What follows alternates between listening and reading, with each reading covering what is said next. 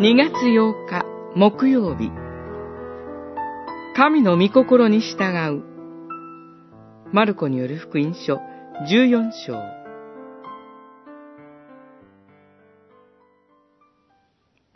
こう言われた。アッバ父よ。あなたは何でもおできになります。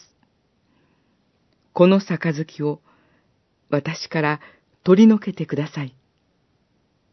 しかし、私が願うことではなく、御心にかなうことが行われますように。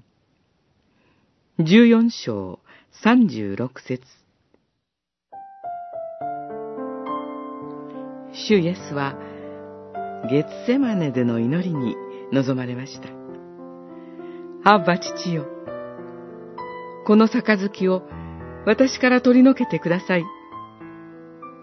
しかし、私が願うことではなく、御心にかなうことが行われますようにと。主イエスが切実に祈られたことは、私たちの救いの実現のためでした。そして、その完成としての十字架を前にして、主は激しい誘惑と試練に直面しておられたのでした。ここで、主イエスが祈られた御心とは、主が十字架という耐え難い苦き杯を飲み干すことでした。そこで主は、御心にかなうことが、と祈られたのです。どこまでも神の意志に生き、死に向かわれる主イエスの姿がここにあります。そして、私が願うことではなく、という祈りに徹せられ、主イエスは決然と十字架への道を歩まれます。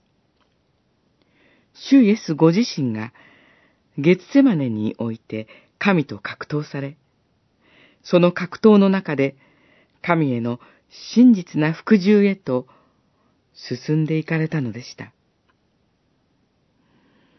ご自身の思いに打ち勝ち、御心にかなうことが行われるように祈り、父への服従の道を歩み抜いていかれます。この主に従うように呼びかけられています。